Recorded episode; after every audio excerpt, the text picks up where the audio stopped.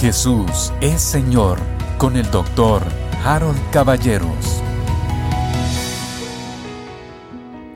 ¿Qué es lo que yo pretendo y de qué se trata lo que estoy empezando a compartir con ustedes sobre la revelación? Bueno, dos o tres maneras de decirlo.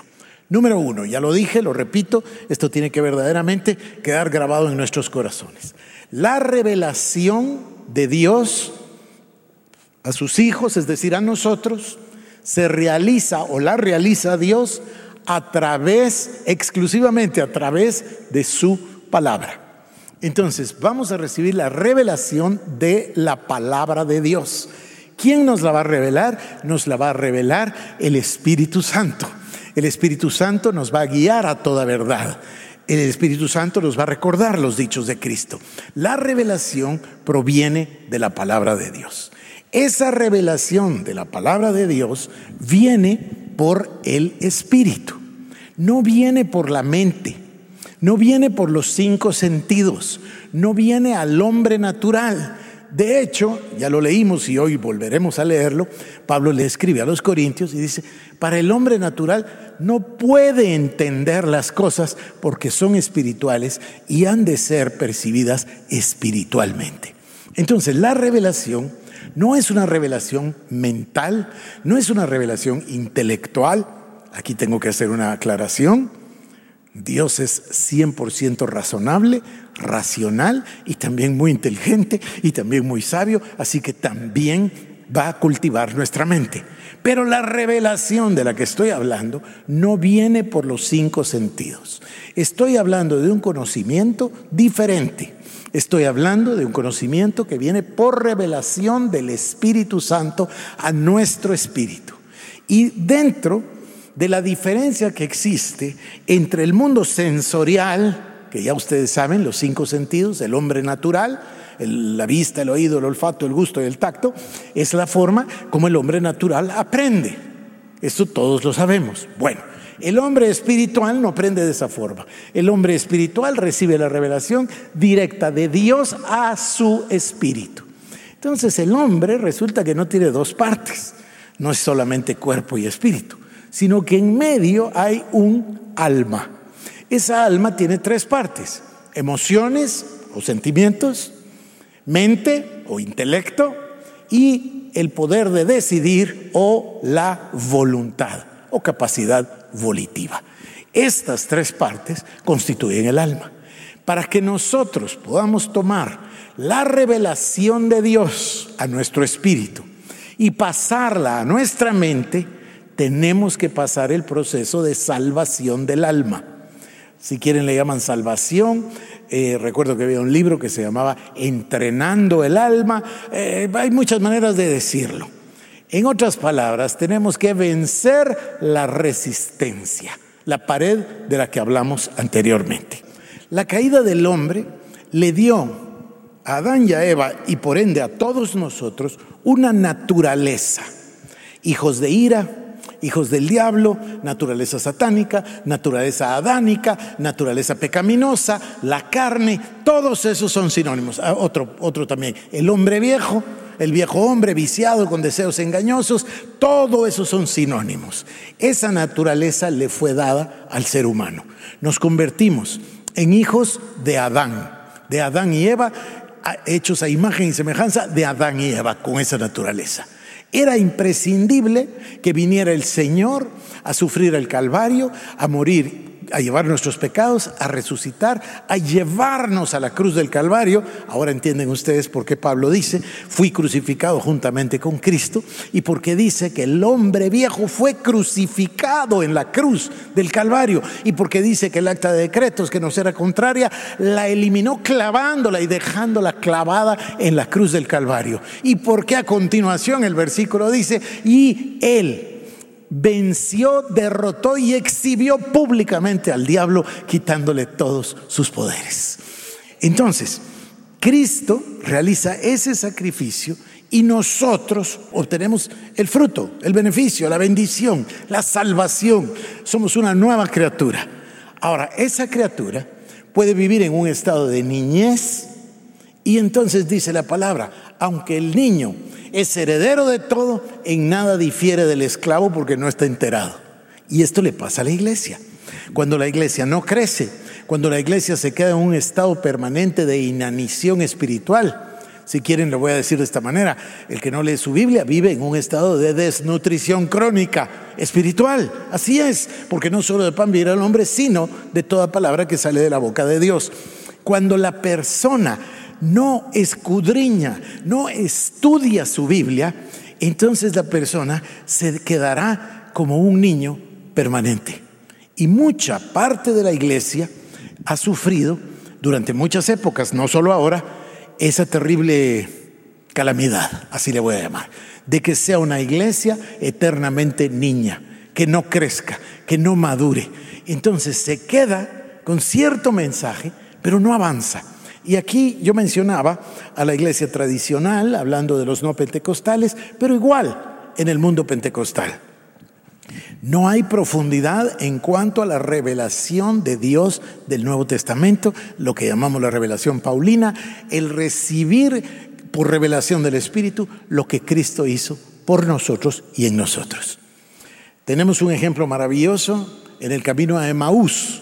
¿Se recuerdan que el año pasado estuvimos tres semanas juntos y terminamos con ese, con ese concepto? el Señor Jesucristo abrió los ojos de los discípulos, que ni siquiera lo reconocían, ¿se acuerdan? Abrió los ojos de los discípulos y entonces comprendieron, este es el Mesías. ¿Saben cuál es la, revelación? La revelación es lo que ellos recibieron y lo que Pablo explica tan claramente y Pedro también, esto es lo que entendieron.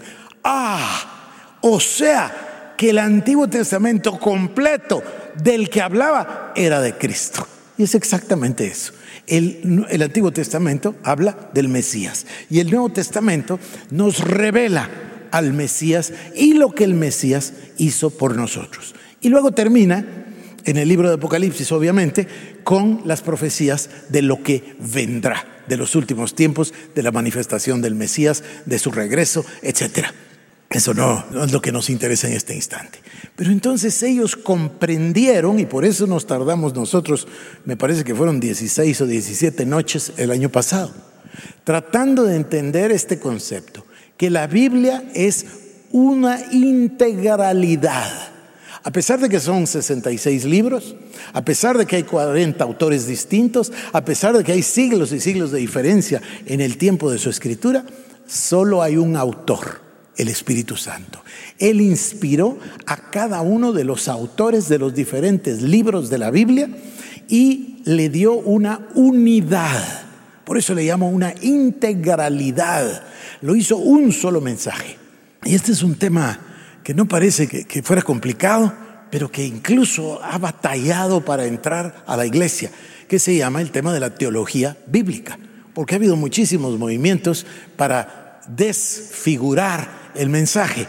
Cuando yo asistí ahí a la Facultad de Divinidad en la Universidad de Harvard tenía un profesor magnífico, pero cuando asistí a su clase y entonces habló del criticismo histórico y empezó a criticar la Biblia, a desfigurar la Biblia, a eliminar lo sobrenatural, a decir cosas como, por ejemplo, miren, esto de que, iba, de que vivió 700 años Adán y que vivió 900 Matusalén, y esto es, eso es una fábula. Eso es imposible, eso no puede suceder. Miren esto de que Sara era una mujer guapa, ¿cómo va a ser una mujer guapa si era una anciana? Eso es una fábula.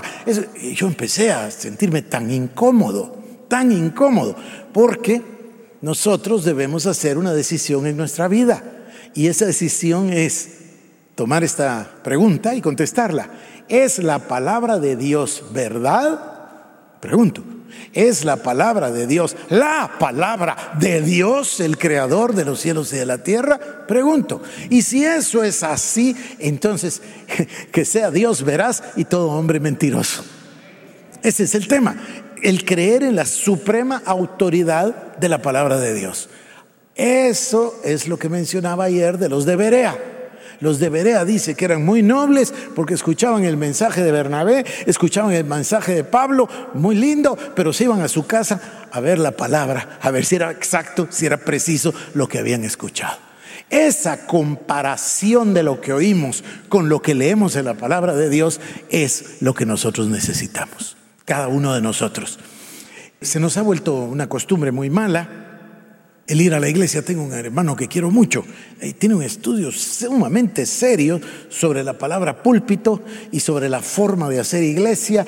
Y por cierto que muchos le han criticado por sus conclusiones. Me pasé una mañana con él en... ¿Dónde me junté con él? En Alemania, en un café.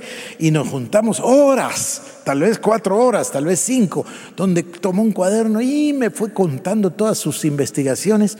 Y hubo unas cosas que me parecieron tan brillantes. Fíjense, nosotros le decimos la iglesia al edificio. Esto no, esto no es cierto. La iglesia no es un edificio.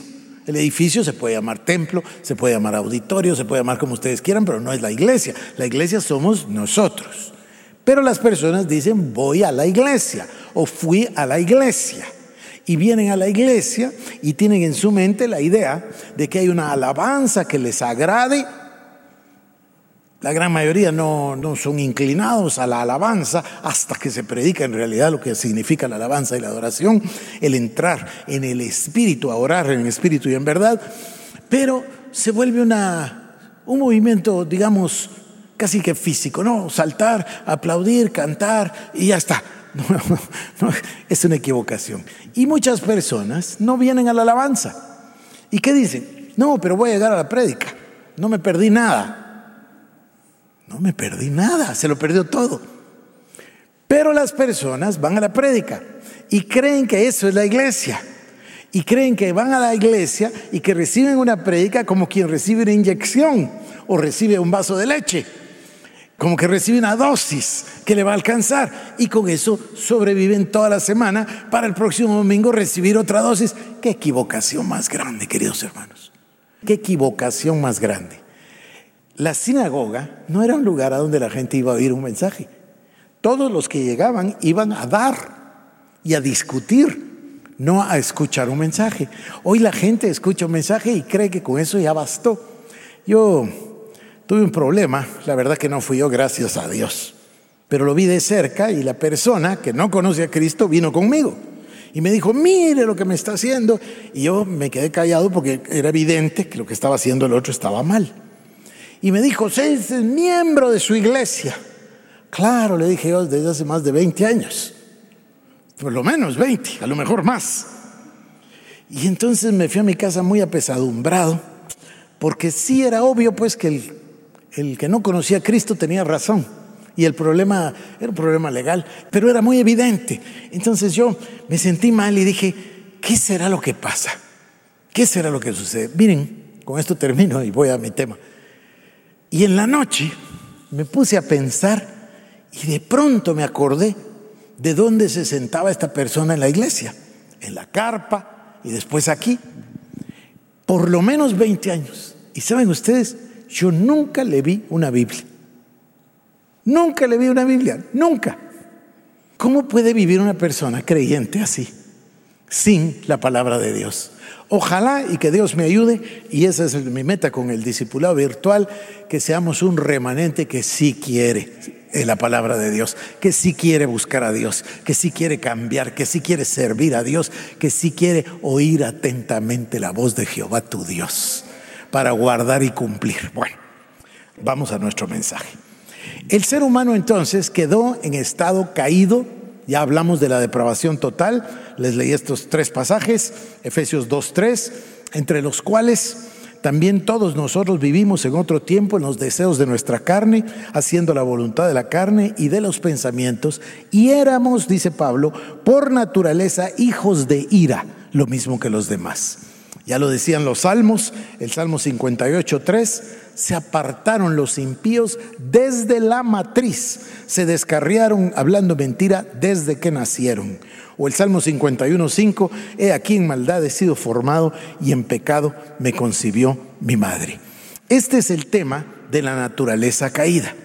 Yo les leí el pasaje de Pablo, en donde de una manera tan maravillosa, en el capítulo 2 de Efesios, del 1 al 10, nos habla en realidad de la historia humana.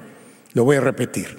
Él os dio vida a vosotros cuando estabais muertos en vuestros delitos y pecados, en los cuales anduvisteis en otro tiempo, siguiendo la corriente de este mundo, conforme al príncipe de la potestad del aire, el espíritu que ahora opera en los hijos de desobediencia entre los cuales también todos nosotros vivimos en otro tiempo en los deseos de nuestra carne, haciendo la voluntad de la carne y de los pensamientos. Y éramos por naturaleza hijos de ira lo mismo que los demás. Pero Dios, que es rico en misericordia, por su gran amor con que nos amó, aun estando nosotros muertos en pecados, nos dio vida juntamente con Cristo por gracia sois salvos. Y juntamente con Él nos resucitó y asimismo nos hizo sentar en los lugares celestiales con Cristo Jesús, para mostrar en los siglos venideros las abundantes riquezas de su gracia, en su bondad para con nosotros en Cristo Jesús porque por gracia sois salvos por medio de la fe. Y esto no de vosotros, pues es don de Dios, no por obras para que nadie se gloríe, porque somos hechura suya, creados en Cristo Jesús para buenas obras, las cuales Dios preparó de antemano para que anduviésemos en ellas. Yo les hablé del velo de separación del tabernáculo. Este no es solamente un símbolo, no es solamente un tipo, sino que en realidad es un mensaje muy clave, muy fundamental, primordial, importante. Fíjense, cuando comprendemos nosotros la integralidad de la Biblia, entonces podemos nosotros pensar en la Biblia como una línea. Creo que no es tan apropiado. Pienso que debiésemos pensar mejor en la forma de una escalera, ascendiente, pero una escalera. ¿Qué tiene de diferente una línea que una escalera. Bueno, que en una escalera hay tramos horizontales igual que hay verticales. Es ascendente, pero tiene etapas. Incluso, y ustedes lo saben, lo dicen los decoradores, lo dicen los arquitectos, lo dicen los ingenieros, que cuando las gradas son muchas, tienen un descanso. ¿Se han fijado en eso? Entonces, el plan de Dios, la palabra de Dios, y esto es lo que tenemos que pensar y hacia ahí es a donde vamos, consiste en la revelación de Dios para el ser humano. ¿Pero la revelación de qué? La revelación de la redención. El glorioso plan de redención es revelado al ser humano desde el principio. Pero hay etapas. Por ejemplo, los primeros 2300 años donde Dios trata con toda la raza humana. La raza humana desprecia su mensaje, no le sigue, por supuesto que no quiero hablar hoy de Noé, pero voy a pasar a una segunda etapa. El Señor toma una segunda etapa consiguiendo a un hombre que se llama Abraham y convirtiéndolo en Abraham y haciendo el milagro de Isaac y fundando un pueblo, un pueblo que se llama Israel.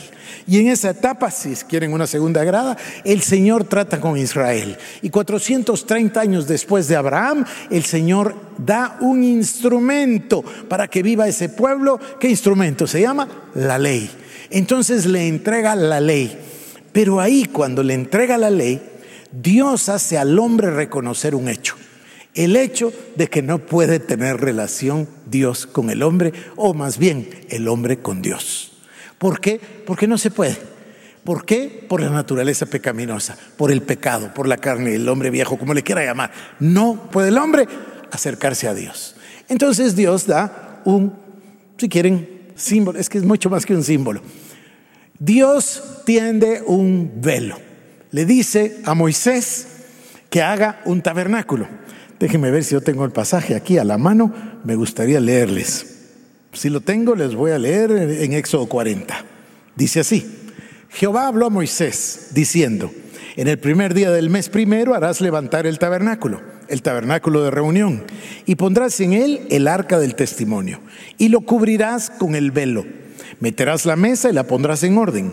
Meterás también el candelero y encenderás sus lámparas. Y pondrás el altar de oro para el incienso delante del arca del testimonio. Y pondrás la cortina delante a la entrada del tabernáculo. Después pondrás el altar del holocausto delante de la entrada del tabernáculo, del tabernáculo de reunión. Luego pondrás la fuente entre el tabernáculo de reunión y el altar y pondrás agua en ella. Finalmente pondrás el atrio alrededor y la cortina a la entrada del atrio. Tomarás el aceite de la unción y ungirás el tabernáculo y todo lo que está en él, y lo santificarás con todos sus utensilios y será santo. Ungirás también el altar del holocausto y todos sus utensilios, y santificarás el altar y será un altar santísimo. Asimismo ungirás la fuente y su base y la santificarás. Y llevarás a Aarón y a sus hijos a la puerta del tabernáculo de reunión y los lavarás con agua. Y harás vestir a Aarón las vestiduras sagradas y lo ungirás y lo consagrarás para que sea mi sacerdote. Después harás que se acerquen sus hijos y los vestirás las túnicas y los ungirás como ungiste a su padre, y serán mis sacerdotes, y su unción les servirá por sacerdocio perpetuo por sus generaciones. Y Moisés hizo conforme a todo lo que Jehová le mandó, así lo hizo. Así, en el día primero del primer mes, en el segundo año, el tabernáculo fue erigido.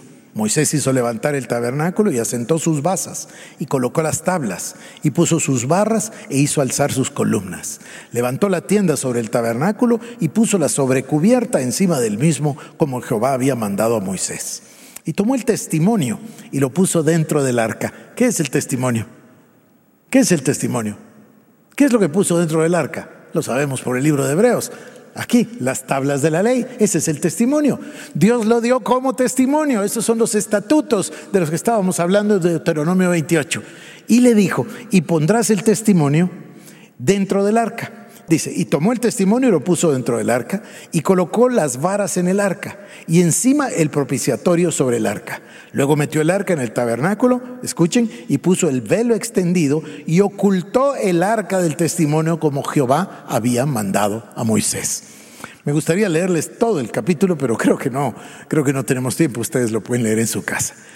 ¿Oyeron cuántas veces dijo velo y cuántas veces dijo cubierta? Bueno, el velo y, no tenemos el tiempo para ver que el tabernáculo tenía que tener madera y que tenía que tener pieles y que tenía que tener el velo. Es decir, estaban totalmente separados de la gloria de Dios.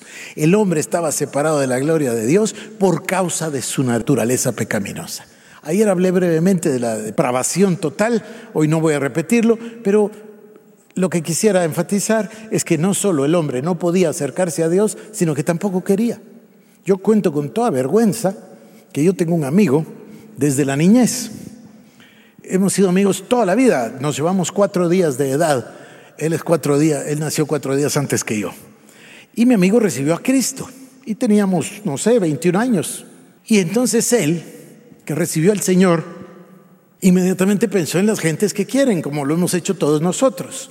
Y dentro de las gentes que quieren estaba yo, porque habíamos gozado de una amistad sin interrupción toda la vida. Así que me vino a buscar y me empezó a hablar de Cristo y me dio su testimonio y lo que él esperaba es que yo recibiera al Señor. Y yo, me da mucha vergüenza contarlo, yo me reí de él, me reí en su cara. Dije, pero qué ridículo, ¿qué te pasó? ¿Qué te hicieron? Y, y un montón de cosas tontas. ¿Por qué lo cuento? Porque, fíjense lo que voy a decir, no solamente el hombre no podía acercarse a Dios, sino que tampoco quería.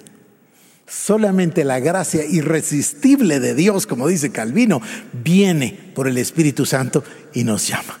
Y nos acerca a Él y por supuesto dice, nos convence de justicia, de juicio, de pecado, ¿verdad? Entonces, Dios Todopoderoso puso aquí un símbolo. Ahora, este símbolo del velo va a acompañar a Israel todo el tiempo en el desierto. Cuando ellos deciden construir el templo, el templo de Salomón tiene un velo. El templo de Herodes tiene un velo. El velo está presente porque el ser humano no se puede acercar a Dios. Y ahora les voy a hablar de una excepción que siempre me ha parecido maravillosa. Se llama David, el rey David. El rey David es una excepción en todo. David es la muestra en el Antiguo Testamento de lo que vendría a ser la gracia del Nuevo Testamento. David se comió el pan de la proposición, David fue a traer el arca y no era sacerdote, David se puso efod sin ser sacerdote, David, David hizo todo lo que no se debía de hacer, pero lo hizo y Dios lo amparó. ¿Y qué hizo David con el arca? La puso en el tabernáculo de David que no tenía velo. Era un anuncio de lo que habría de venir. Todo este tema del tabernáculo y del velo es un tema absolutamente profético. Mañana cuando entremos al, a ver cómo lo voy a decir, las etapas del plan de redención en la Biblia, yo les voy a demostrar a ustedes que el velo acompañó al ser humano porque era una demostración de Dios acerca de la redención. Y por eso es tan importante como dice Mateo, bueno, lo dice Mateo, lo dice Marcos, lo dice Lucas, que el momento que el Señor expiró, el velo se rompió en dos y todavía nos dicen el detalle de arriba hacia abajo. ¿Qué es lo que significó ese día? Que el Señor Jesús fue hecho pecado para que nosotros fuésemos hechos la justicia de Dios en Cristo Jesús. Ser la justicia de Dios es tener la capacidad de presentarse delante de Dios sin pecado, sin condenación y sin culpa. Entrad confiadamente al trono de la gracia, dice la palabra. Entonces, esa justificación abrió el velo. Ahora podemos entrar al trono de Dios. El día que esa revelación llega a nuestro corazón, cambia nuestra vida completamente, sobre todo nuestra vida de oración cambia, entendemos por qué el Señor pasaba el tiempo orando, el Señor Jesucristo, con el Padre, entendemos por qué Pablo dice yo oro más que todos vosotros, entendemos la expresión orad sin cesar, entendemos a, Pedro y a, y a, los apóstoles cuando dicen, miren, disculpen, pero nosotros no podemos ya participar de estar distribuyéndole a las viudas y estar sirviendo a las mesas, ya no, a nosotros nos toca la oración y la palabra. Es extraordinario comprender ese concepto.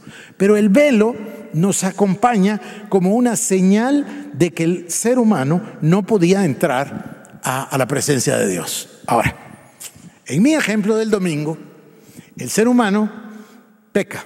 Estoy hablando de Adán y Eva.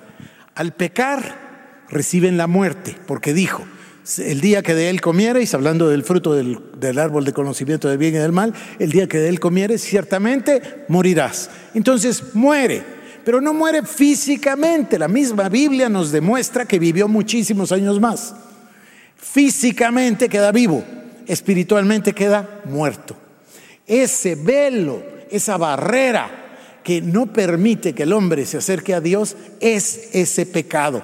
Pero no es solo pecado, es naturaleza pecaminosa.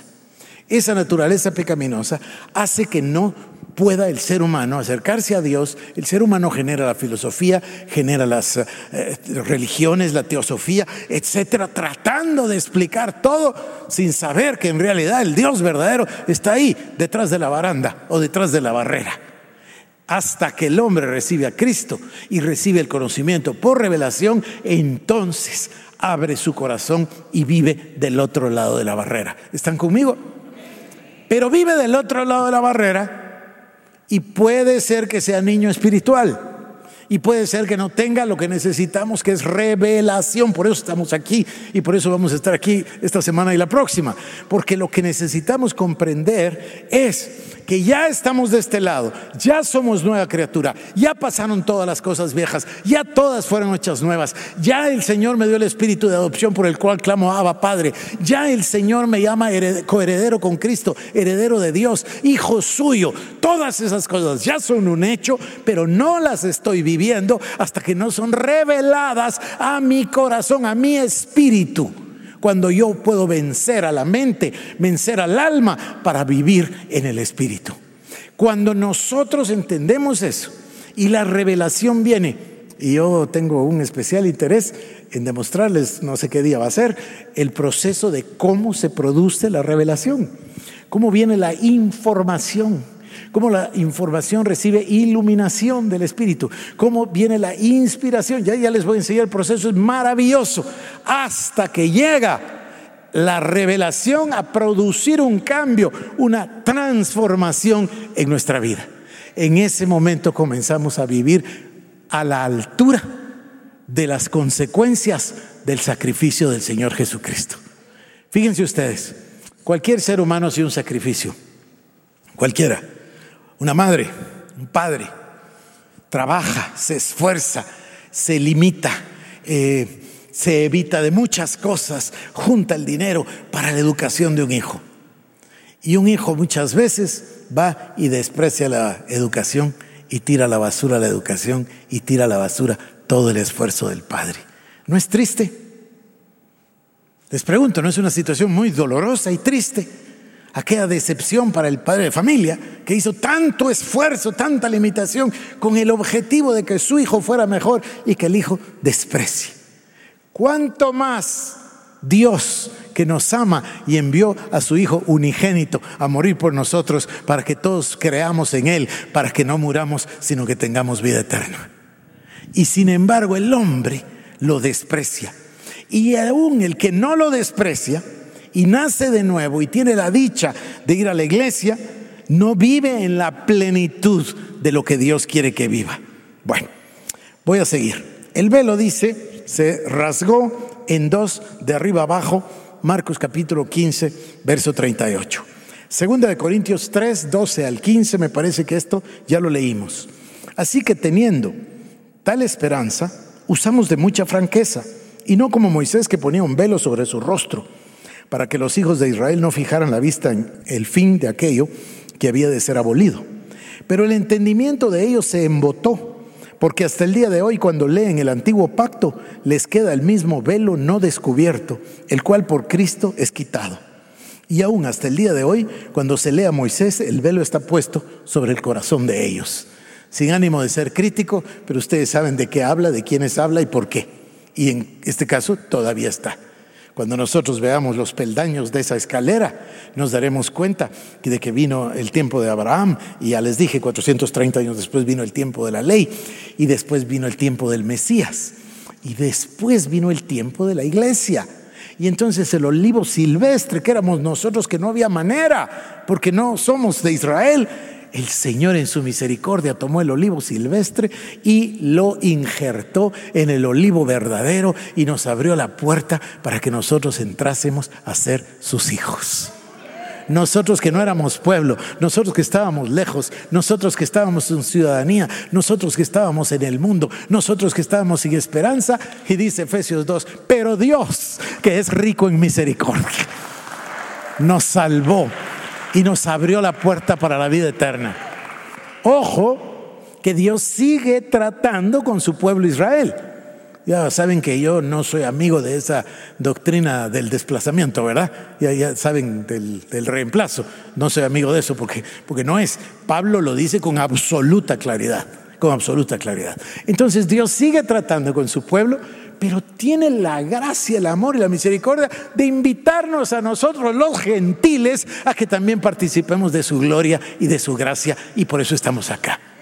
Voy a demostrarles con la palabra del Señor que esa escalera va ascendiendo, pero tiene un objetivo desde el primer día. Dios conoce el fin desde el principio. A ver esto, va a sonar un poquito fantástico. Fíjense ustedes. La palabra de Dios debemos realizar, debemos percatarnos, debemos comprender que la palabra de Dios nos vino de otro mundo, no de otro planeta, más lejos, de otro mundo. ¿Cuál es la característica de ese mundo de donde Dios nos mandó la revelación? Que no hay tiempo. ¿Quién nos la mandó entonces? El Olam. Tan bonito que dicen los judíos, ¿verdad? El eterno. El Olam quiere decir el eterno. Es claro, Él es el eterno porque para Él no hay tiempo. Entonces, de ese lugar donde gracias a la misericordia divina vamos a vivir y reinar con Cristo Jesús por los siglos de los siglos, por su amor y su gracia, inmerecida totalmente. Entonces, de ese lugar donde vive Dios, la plenitud de todo que lo llena en todo, Él es Dios, no hay principio, no hay final, Él es todo. Y de ahí, de ese sitio, Dios nos manda su revelación. Ahora, no nos mandó un libro de historia, nada más. Es decir, sí, por supuesto, contiene la historia, pero no es solo eso. No nos mandó un libro de profecía, nada más. Por supuesto que es un libro de profecía, pero no solamente eso.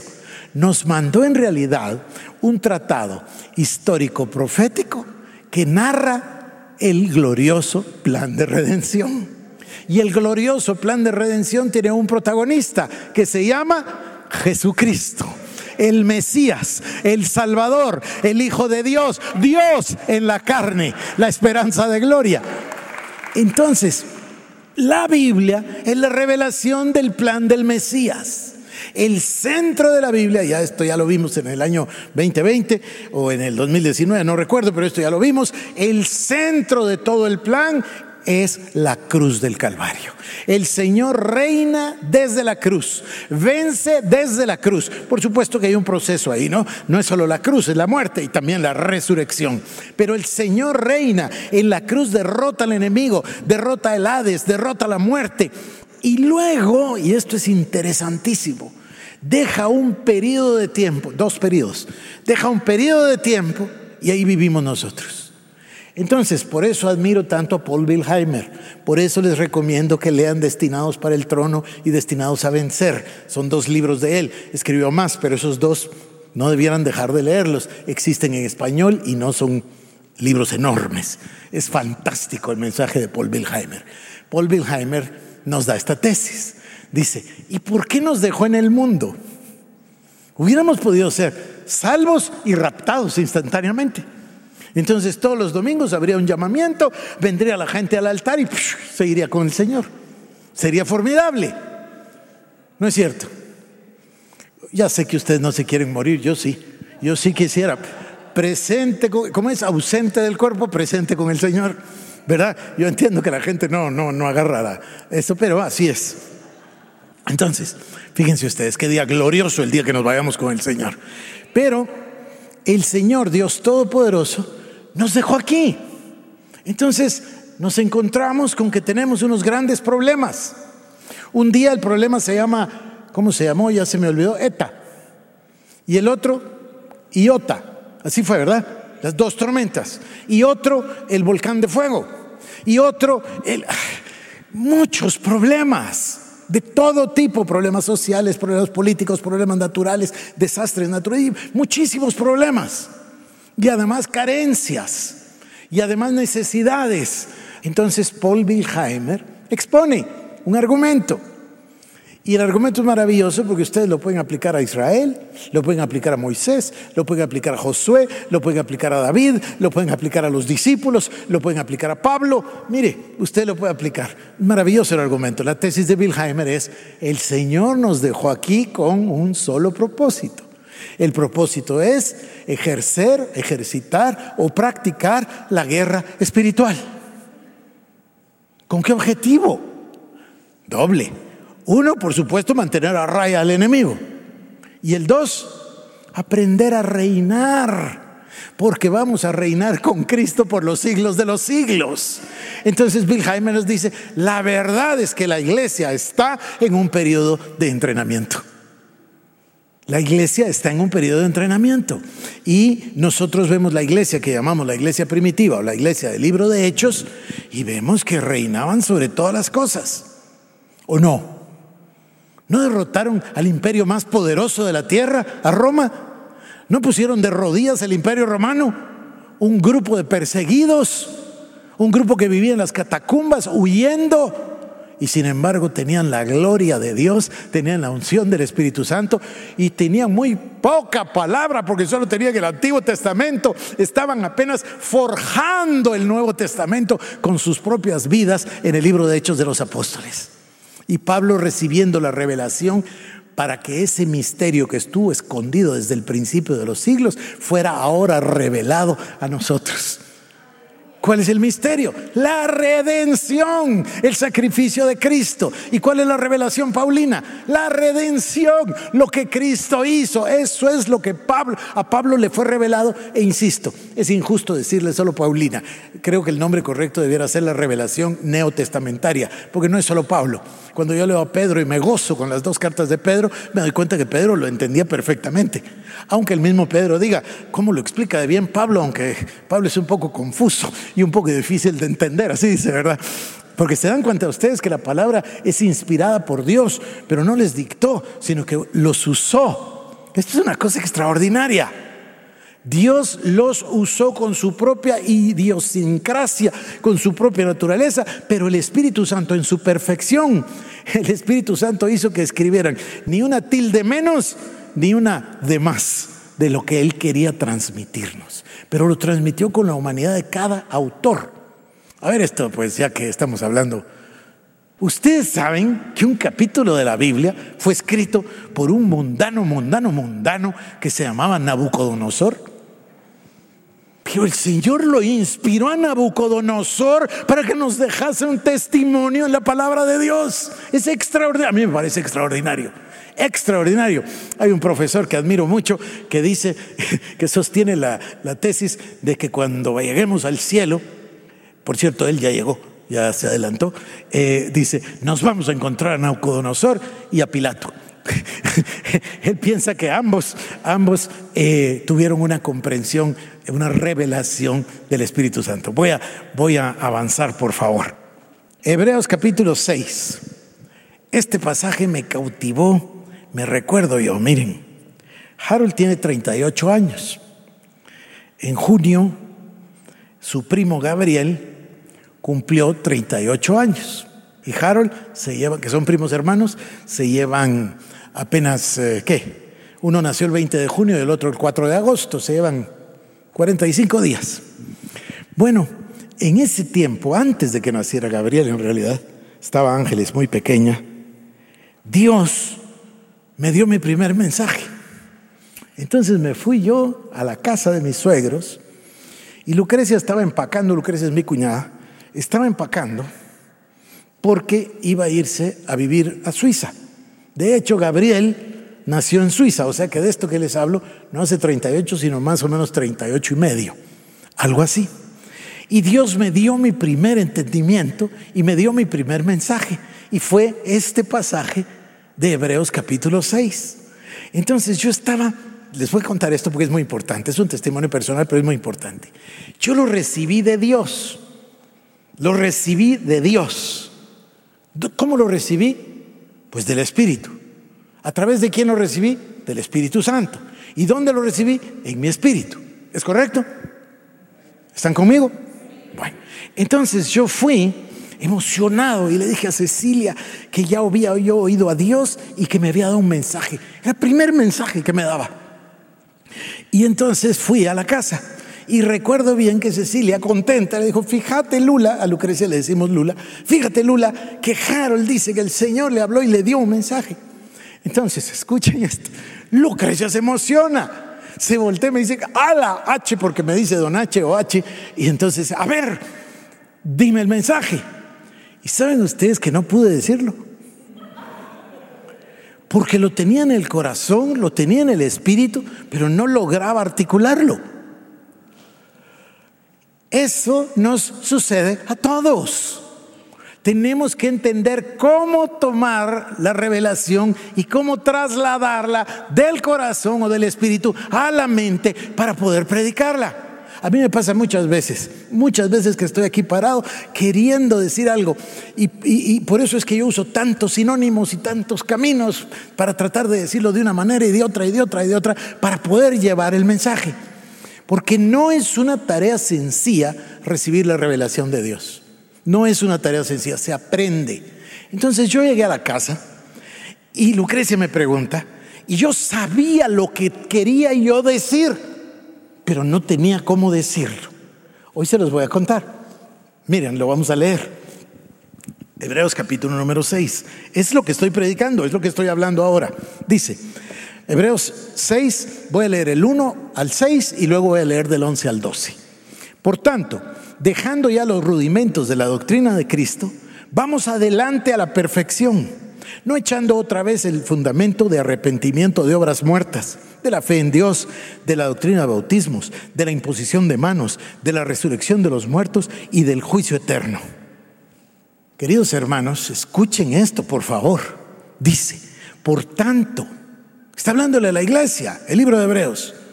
Por tanto, dejando ya los rudimentos de la doctrina de Cristo, vamos adelante. ¿A dónde? A la perfección. Ahí es a donde debemos ir. Dios mío, me he tardado 38 años en este mensaje. Fíjense lo que dice. Vamos adelante a la perfección, no echando otra vez el fundamento del arrepentimiento de horas muertas, de la fe en Dios, de la doctrina de bautismos, de la imposición de manos, de la resurrección de los muertos y del juicio eterno. Yo les hago una pregunta a ustedes. ¿La iglesia del Señor Jesucristo va hacia la perfección y ya dejó atrás todas estas cosas? ¿O todavía estamos en los rudimentos de Cristo? Y todavía hablamos del arrepentimiento, de la fe, de la doctrina de bautismos, de la imposición de manos. Es imprescindible que vayamos hacia la perfección. Y dice así, y esto haremos si Dios en verdad lo permite porque es imposible que los que una vez fueron iluminados y gustaron del don celestial y fueron hechos partícipes del Espíritu Santo y asimismo gustaron de la buena palabra de Dios y los poderes del siglo venidero y recayeron, sean otra vez renovados para arrepentimiento, crucificando de nuevo para sí mismos al Hijo de Dios y exponiéndole a vituperio. Pero ahora veamos el verso 11 y 12. Pero deseamos que cada uno de vosotros muestre la misma solicitud hasta el fin, para plena certeza de la esperanza, a fin de que no os hagáis perezosos, sino imitadores de aquellos que por la fe y la paciencia heredan las promesas. Gálatas 4, 1 al 7. Pero también digo, entre tanto que el heredero es niño, en nada difiere del esclavo, aunque es señor de todo sino que está bajo tutores y curadores hasta el tiempo señalado por el Padre. Así también nosotros, cuando éramos niños, estábamos en esclavitud bajo los rudimentos del mundo. Pero cuando vino el cumplimiento del tiempo, Dios envió a su Hijo nacido de mujer y nacido bajo la ley para que redimiese a los que estaban bajo la ley, a fin de que recibiésemos la adopción de hijos.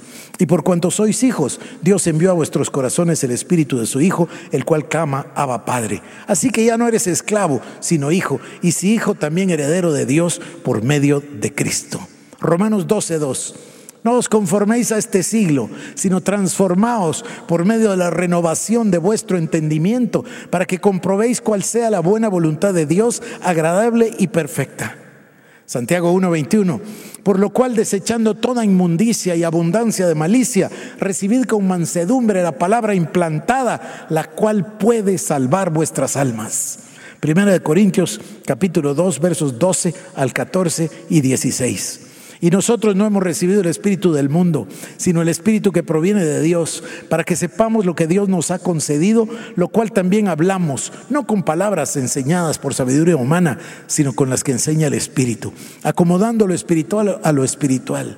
Pero el hombre natural no percibe las cosas que son del Espíritu de Dios, porque para él son locura y no las puede entender porque se han de discernir espiritualmente.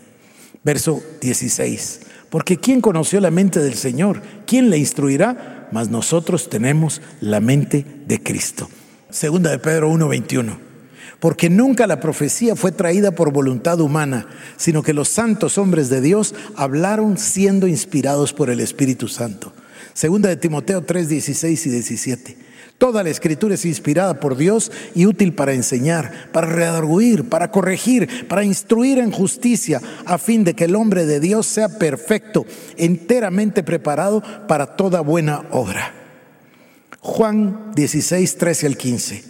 Pero cuando venga el Espíritu de verdad, Él os guiará toda la verdad, porque no hablará de su propia cuenta, sino que hablará todo lo que oyere y os hará saber las cosas que habrán de venir. Él me glorificará porque tomará de lo mío y os lo hará saber. Todo lo que tiene el Padre es mío, por eso dije que tomará de lo mío y os lo hará saber. Juan 14, 7. Si me conocieseis, también a mi Padre conocerías, y desde ahora le conocéis y le habéis visto. Y podría seguir en Juan 14. También, bueno, voy a leerlo, Juan 14, 6 al 14. Jesús le dijo, yo soy el camino, la verdad y la vida. Nadie viene al Padre sino por mí. Si me conocieseis, también a mi Padre conoceríais. Y desde ahora le conocéis y le habéis visto. Felipe le dijo, Señor, muéstranos al Padre y nos basta. Jesús le dijo, tanto tiempo sé que estoy con vosotros y no me has conocido, Felipe. El que me ha visto a mí ha visto al Padre. ¿Cómo pues dices tú, muéstranos al Padre? ¿No crees que yo soy el Padre, que yo soy en el Padre y el Padre en mí? Las palabras que yo os hablo no las hablo por mi propia cuenta, sino por el Padre que mora en mí, Él hace las obras. Creedme que yo soy en el Padre y el Padre en mí. De otra manera, creedme por las mismas obras. De cierto, de cierto os digo, el que en mí cree, las obras que yo hago, Él las hará también, y aún mayores hará, porque yo voy al Padre. Y todo lo que pidieses al Padre en mi nombre, lo haré, para que el Padre sea glorificado en el Hijo. Si algo pidierais en mi nombre, yo lo haré. Voy a parar acá, queridos hermanos.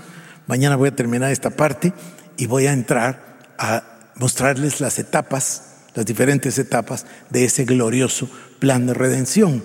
No igual que hice la vez anterior de decirles la encarnación, la justificación, la identificación, la redención. No, no, no, sino de otra manera. Vamos a descubrir el glorioso plan de redención como esa escalera que une toda la revelación de la palabra de Dios. Y por hoy, alzamos nuestras manos al Señor y que la bendición del Dios Todopoderoso, Padre, Hijo y Espíritu Santo, descienda sobre cada uno de vosotros. Que la paz shalom de Dios inunde tu corazón, tu hogar, tu familia, tu vida, ahí donde estás. Y que el Señor nos conceda hambre y sed, no solo de justicia, sino hambre y sed insaciable por su presencia y por su bendita palabra. En el nombre de Jesús, amén. Amén. Esto fue Jesús es Señor. Búscanos en nuestras redes sociales como Iglesia El Shaddai Guatemala.